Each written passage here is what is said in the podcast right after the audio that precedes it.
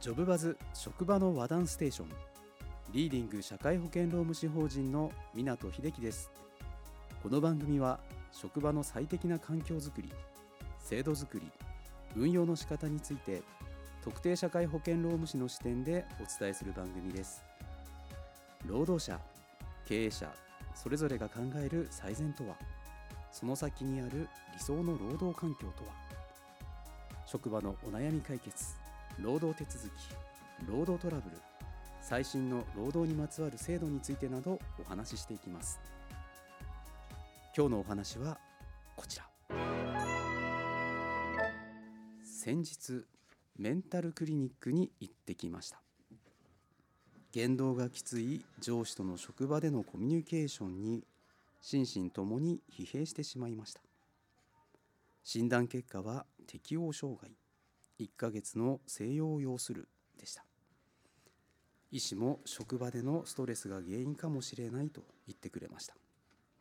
仕事に原因があるので労災の申請は可能でしょうか。うん。かなり我慢されたんでしょうね。少し休んで早く復職できることを祈っております。さあご質問の返答の前にですね労災についてお話をさせてください。労災というのは労働災害の略です。労働者が業務中または通勤中に負傷したり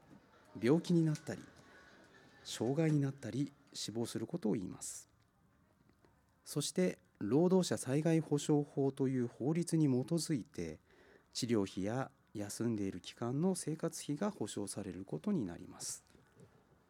この労災保険の対象となるかどうかというのは業務遂行性業務起因性という2つの要件から判断されます。業務遂行性とは労働者が使用者の指揮命令下にあることを言います。そして業務起因性とは業務と負傷の間に因果関係があることを言います。これらは事案ごとに判断されまして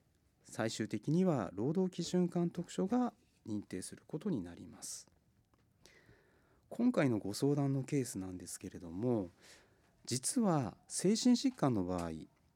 通常の労災とは異なる基準で判断されることになります。そのために厚生労働省が仕事が主たる原因と認められるのかどうかと労災認定の基準として心理的負荷による精神障害の認定基準というものを定めています。精神障害が労災認定されるのはその発病が仕事による強いストレスによるものと判断できる場合に限られます。認定の基準は認定基準の対象となる精神障害を発病していること。認定基準の対象となる精神障害の発病前おおむね6ヶ月の間に業務による強い心理的なストレスが認められること。これはハラスメントの場合は出来事が繰り返される場合があるので6ヶ月以上訴求することもあります。そして本人に業務以外の心理的なストレスが認められないこと。本人に若年期からの精神障害やアルコール依存などが認められないことと。これらを総合的に判断して労働基準監督署が認定することになります。仕事によるストレスが強かった場合でも同時に私生活での強いストレスがあった場合にはどれが発病の原因なのかということを慎重に判断することになります。具体的にはまず業務による心理的負荷評価表というものを用いて業務による強い心理的なストレスが認められるのかどうかということを確認します。評価は弱弱い中中くらい強強いのこの3段階ですけれどもこの段階で強となる事例としては生死に関わる極度の苦痛を伴うまたは永久労働不能となる後遺障害を残す業務上の病気や怪我をした。または業務に関連し他人を死亡させまたは生死に関わる重大な大怪我をした。負わせた、えー他人を死亡させまたは生死に関わる重大な怪我を負わせた。などがあります。今回の相談者様の場合言動がきつい上司との人間関係が原因になっているようですけれどもこの場合厚生労働省の職場のハラスメントの定義に該当するほどの事例がなければ強と認定されない可能性が高いです。具体的には業務上必要のない人格否定や侮辱的な言動一般的に見て度を超えた威圧的な叱責こういうものが繰り返し行われている場合です。そしてこれらの感じ方受け止め方これは本人の感情が優先されるのではなくて本人と職種職場における立場や職責年齢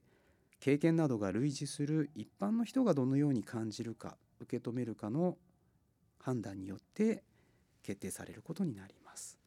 もちろん一つの事案だけではなく総合的に判断されます。業務による心理的負荷評価表で強と認定された場合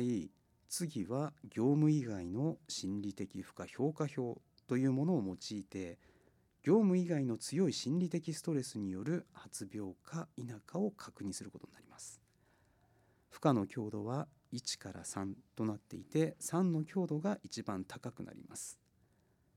3に該当する事案として離婚や家族の死亡などがあります。3に該当する出来事が複数ある場合などはそれが発病の原因であるかどうかということを慎重に判断することになります。そして業務以外の心理的なストレス事案がなかったりあったとしても発病の原因にはなっていないと判断された場合